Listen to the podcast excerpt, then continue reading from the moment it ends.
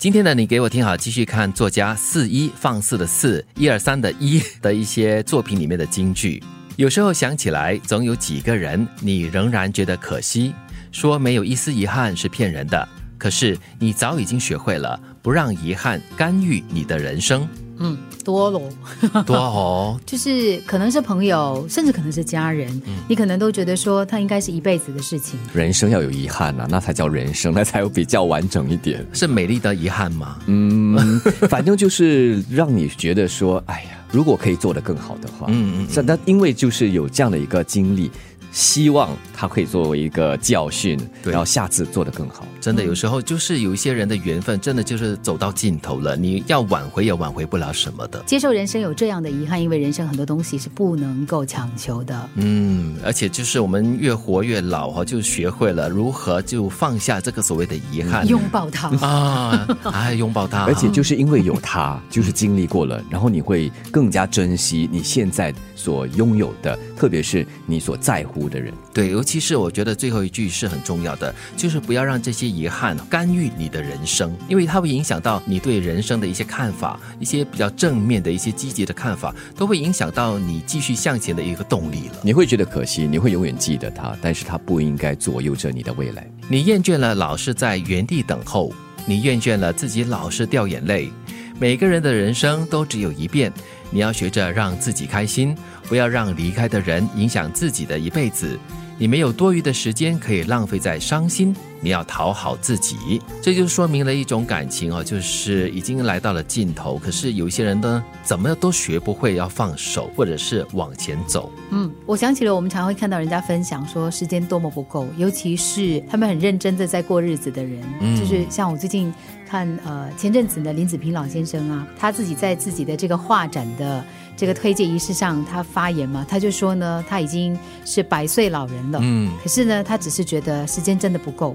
他要继续很努力的去专注的做他自己很想做的画。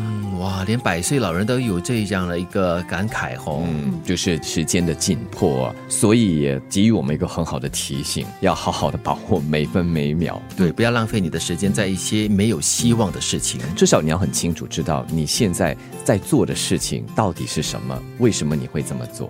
不要因为别人觉得应该怎么样，就去过那样的生活。他们的话说完就忘，但是你的人生却要靠自己继续往下过。打击、挫折都没关系，拍一拍就站起来。天黑后就是天亮，永远都会有新的明天。嗯，别人说的话哈，他可以不用负责任的，真的拍拍屁股就走了。他他不只是可以不负责任，他是真的不会负责任。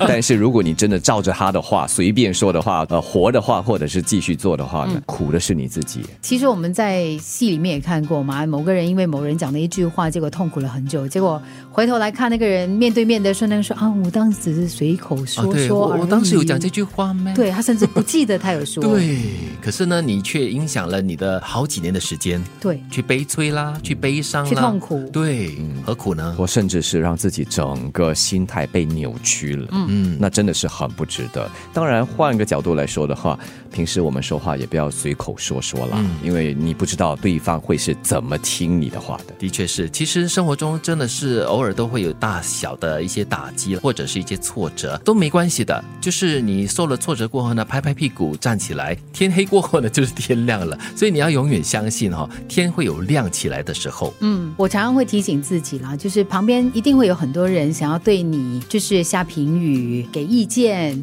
但是这些人他们通常说完话之后呢，回家他们开开心心的吃饭，过他们的生活，对，然后好好的睡，结果你为此失眠若干个夜晚，对，太不值得了。有时候想起来，总有几个人，你仍然感觉可惜，说没有一丝遗憾是骗人的，可是你早已经学会了不让遗憾干预你的人生。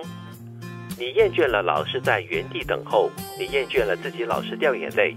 每个人的人生都只有一遍，你要学着让自己开心，不要让离开的人影响自己的一辈子。你没有多余的时间可以浪费在伤心，你要讨好自己，不要因为别人觉得应该怎么样就去那样生活。他们的话说完就忘，但你的人生却要靠自己继续往下过。打击挫折都没关系。拍一拍就站起来，天黑后就是天亮，永远都会有新的明天。